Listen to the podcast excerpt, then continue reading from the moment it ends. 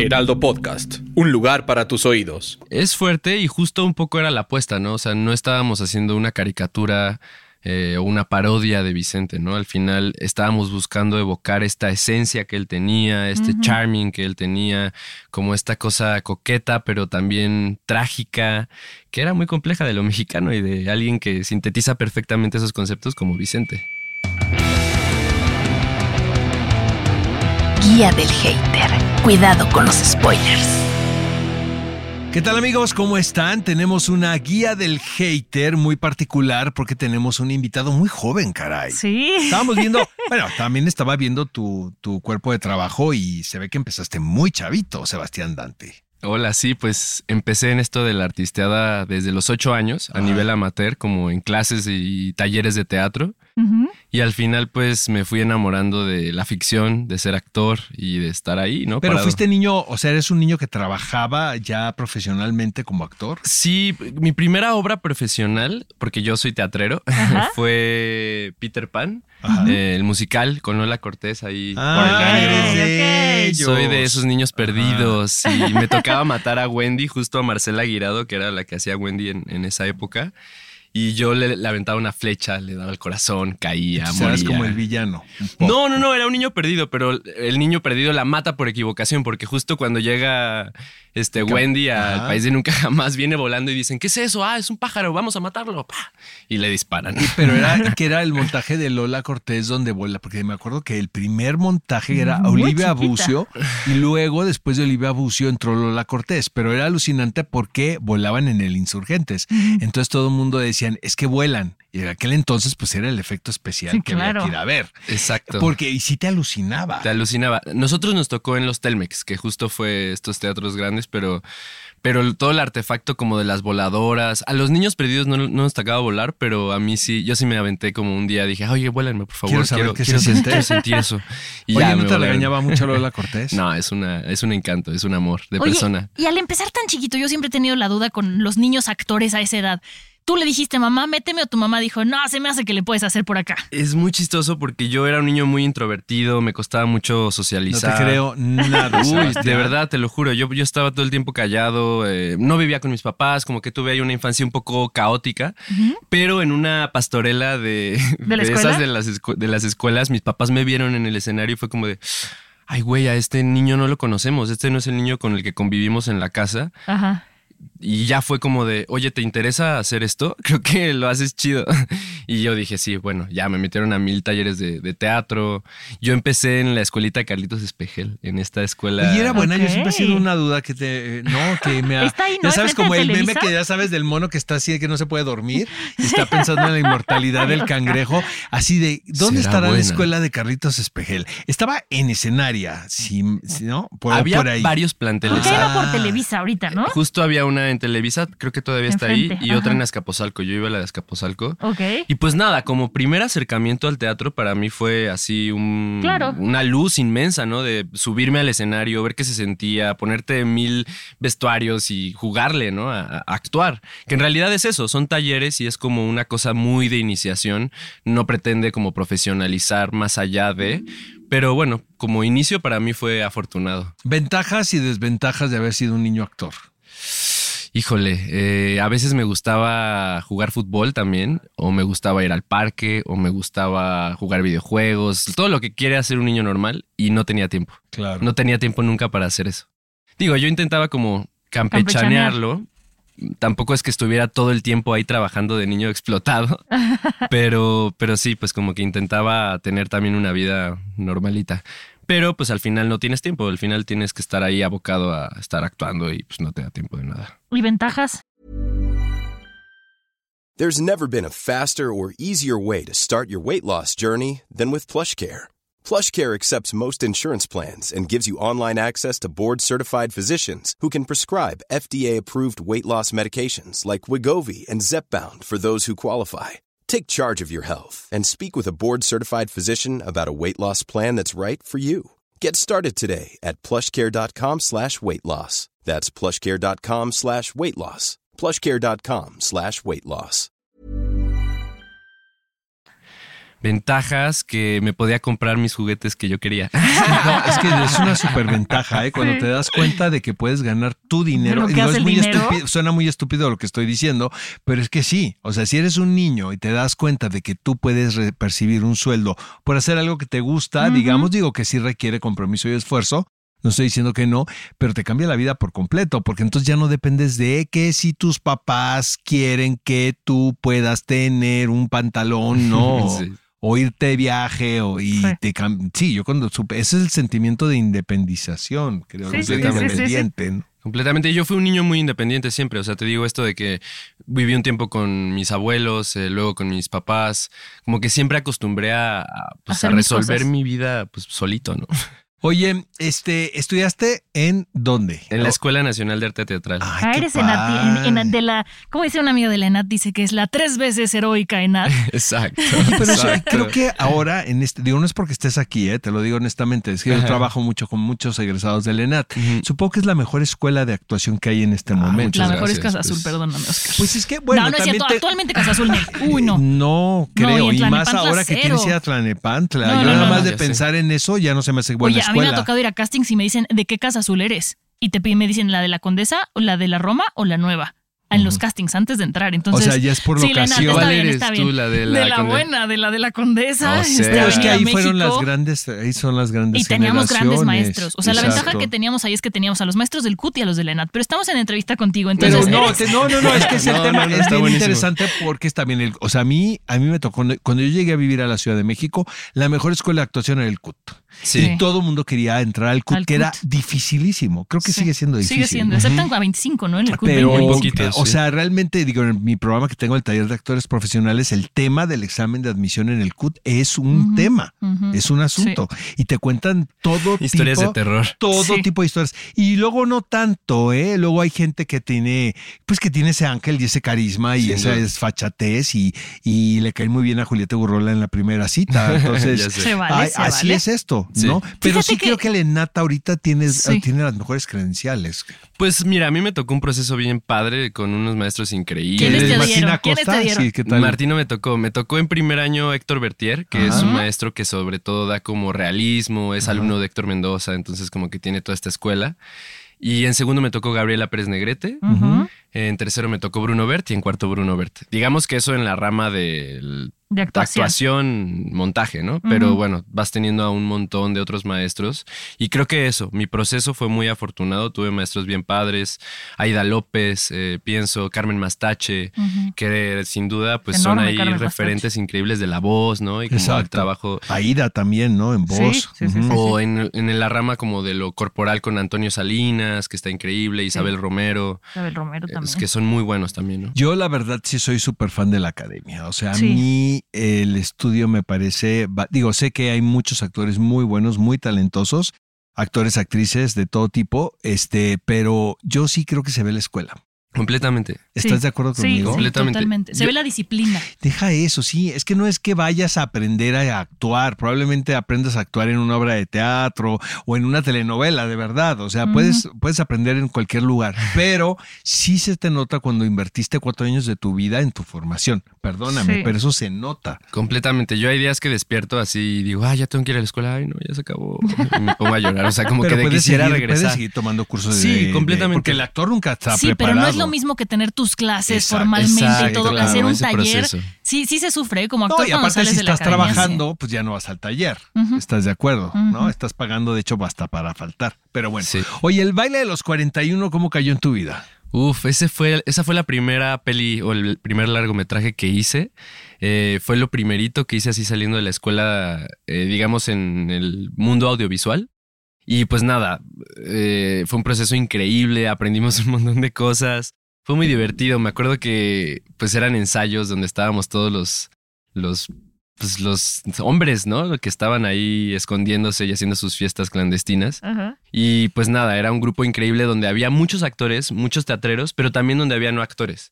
Y aprender de esas personas que tenían una Estaba vida. Torreblanca ahí. Estaba que es- que Torreblanca. Es un musicazo. Es increíble, es actor, gran pero qué amigo. Pero qué buena facha tiene, ¿no? Uf, O es increíble, sí, es muy, sí, muy bueno. Y lo hace muy bien y como que anda muy pegado en el teatro ahora, ¿no? Como que anda musicalizando y demás. Exacto. Oye, mira, es que me llama mucho la atención esa película porque realmente, pues es una, sabes, a partir de una leyenda urbana. Yo recuerdo cuando leí el ensayo de Carlos Monsiváis hace muchos años.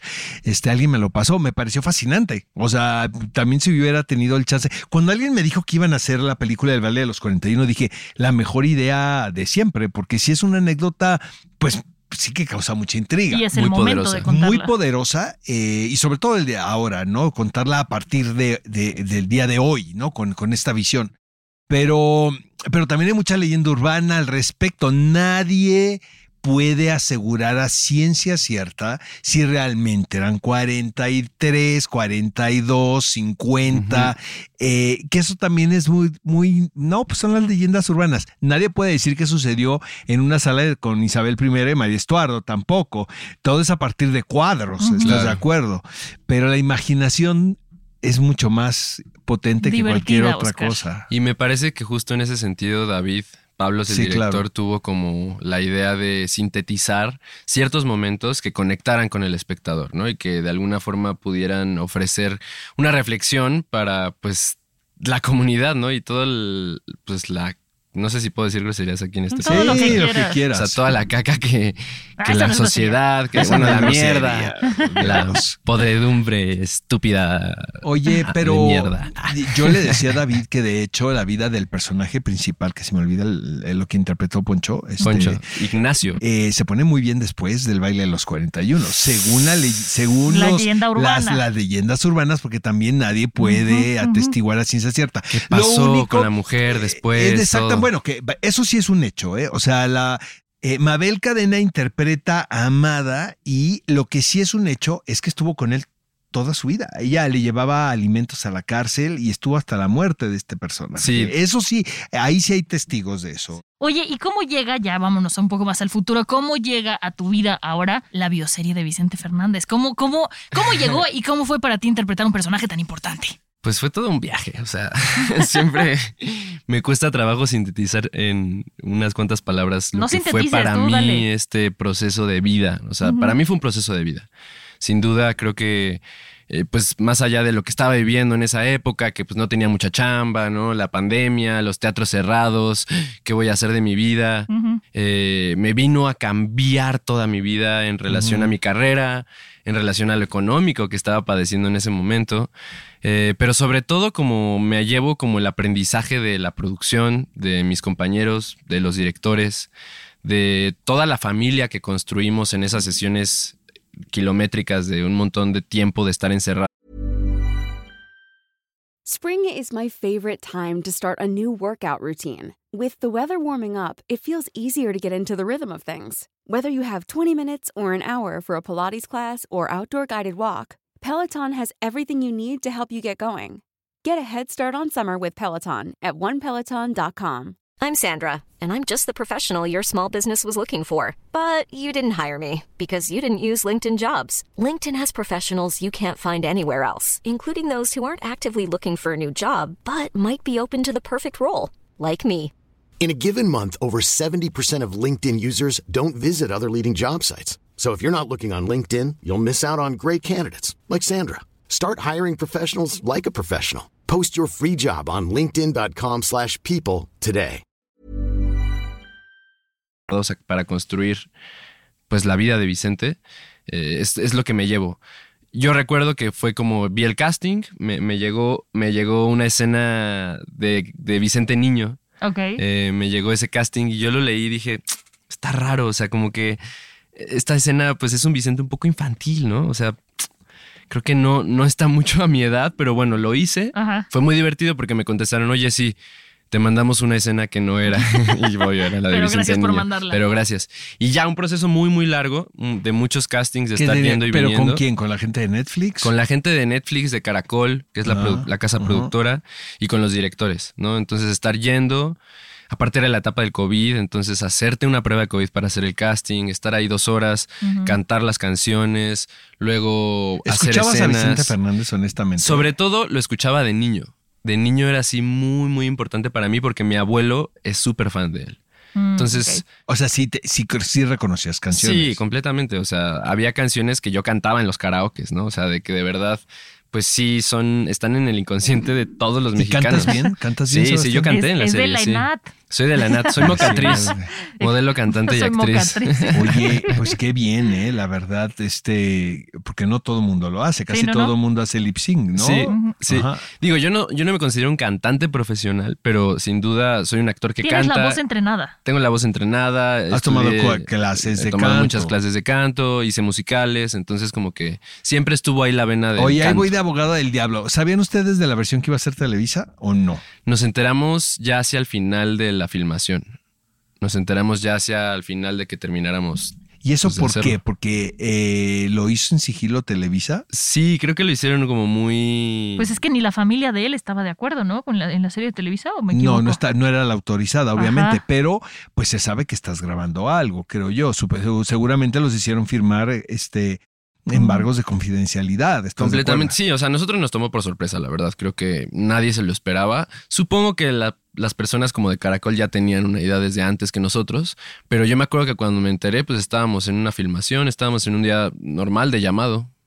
Oye, ¿a quién conociste de la familia Fernández? A nadie, No me digas. a nadie. O sea, Alejandro nunca fue al set. por Es que justo cuando empezamos el proceso de audiciones, eh, luego nos dicen que nos quedamos y pues Vicente estaba enfermo en esa época. Fue justo cuando se accidenta, estaba en el hospital y toda la familia pues Estaba estaba, con ahí él. con Sí, él. había ¿no? prioridades, obviamente. Completamente.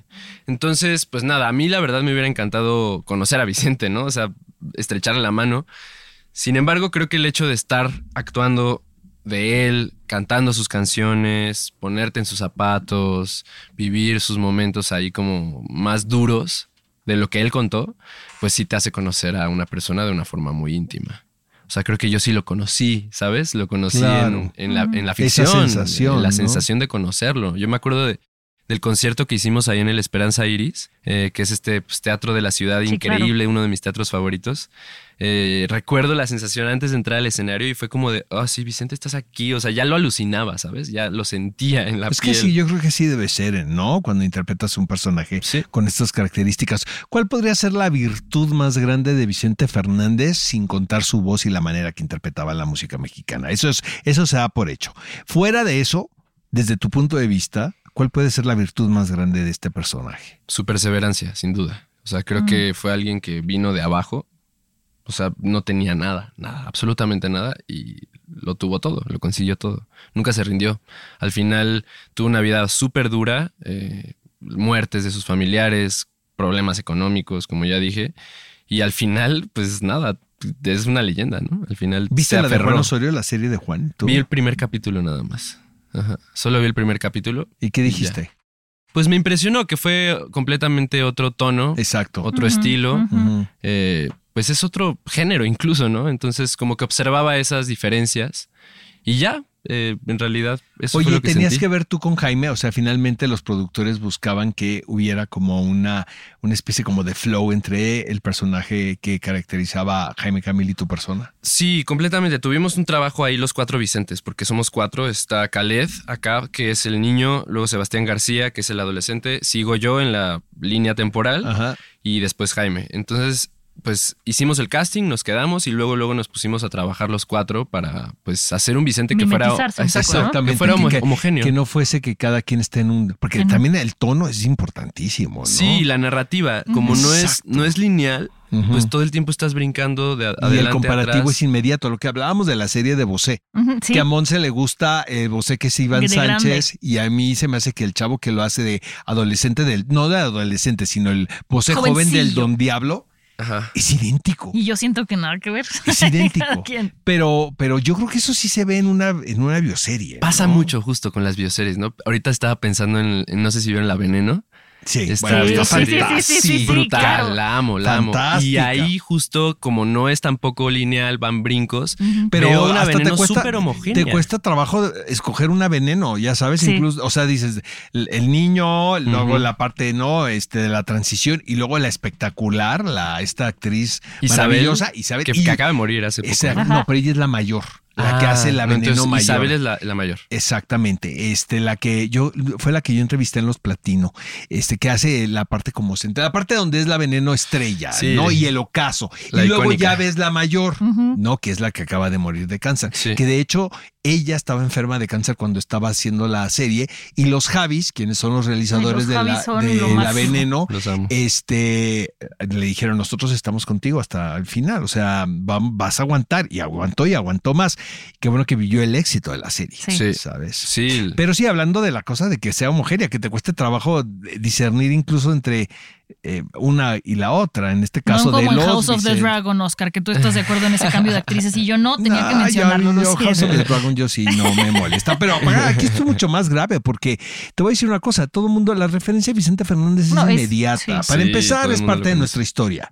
Y no solamente de la música mexicana, sino de nuestra cultura Sí, en general. sí, Eso es una. sí, sí. Otra, le haces play a un video en YouTube y lo ves.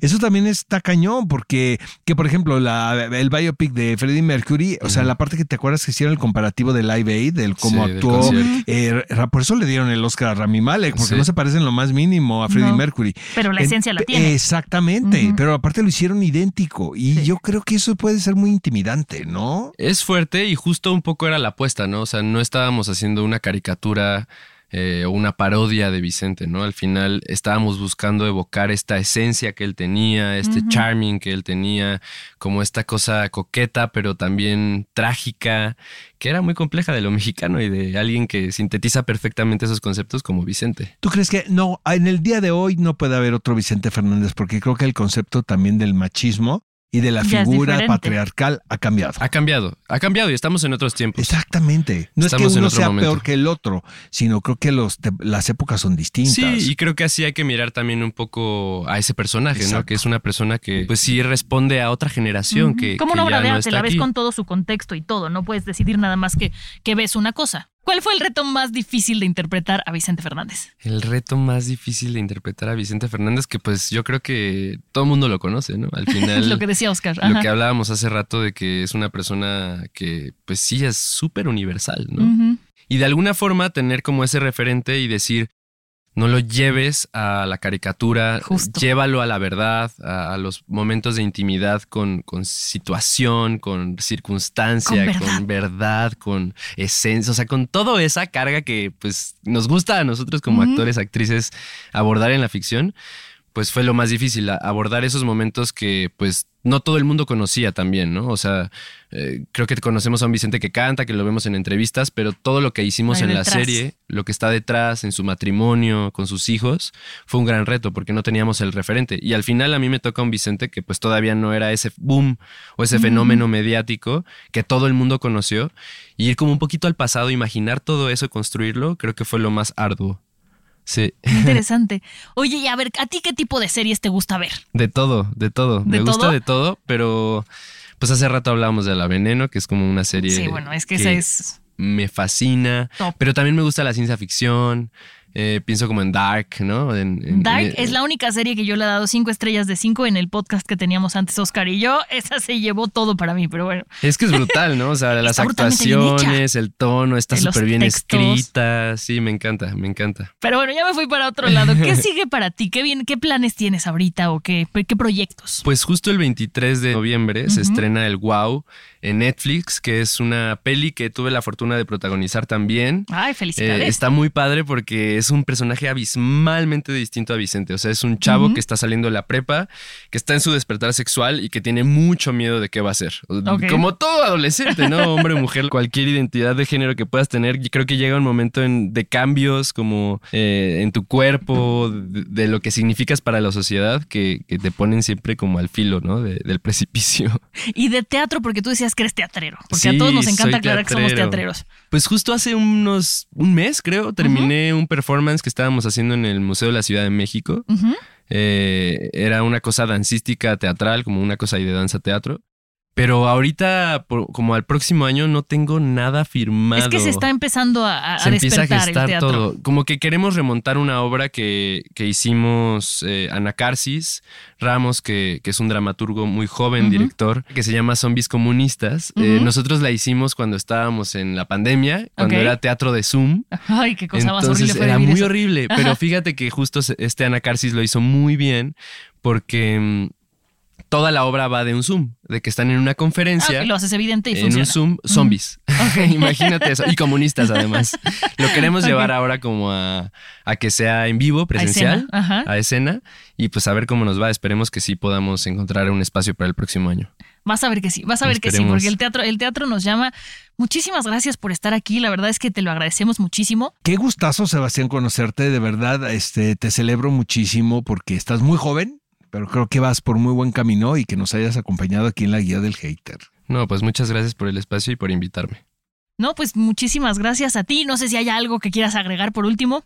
Pues que no, no sé, déjame pensar, déjame lo escribo y hago. No, pues creo que estoy muy contento de, de haber venido a visitarles. Eh, creo que eh, tengo muchas ganas de que puedan ver la peli que se estrena El wow. el Wow Ujú. este, el 23 de noviembre y pues esperemos que pueda regresar con ustedes pronto. Vas a ver que vas a estar por aquí platicándonos de tu siguiente proyecto, de cómo les va con los zombies en escena. sí. Muchísimas gracias. No, hombre, gracias a ti. Guía del Hater. Cuidado con los spoilers. Producido por Ale Garcilaso, con el diseño sonoro de Federico Baños. Una producción de Heraldo Podcast. If you thought the only way to get a more defined jawline with natural looking results was through surgery, think again. Juvederm Volux XC is a non surgical injectable gel filler that improves moderate to severe loss of jawline definition and can help you achieve natural looking results with little downtime. Even better, this improved definition lasts up to one year with optimal treatment. No maintenance required. Improve jawline definition for a smooth, sculpted look with Juvederm Volux XC. For important safety information and to find a licensed specialist, visit juvederm.com. That's J U V E D E R M.com. Not for people with severe allergic reactions, allergies to lidocaine, or the proteins used in Juvederm. Common side effects include injection site redness, swelling, pain, tenderness, firmness, lumps, bumps, bruising, discoloration, or itching. There's a risk of unintentional injection into a blood vessel, which can cause vision abnormalities, blindness, stroke, temporary scabs, or scarring. Talk to a licensed specialist to find out if it's right for you.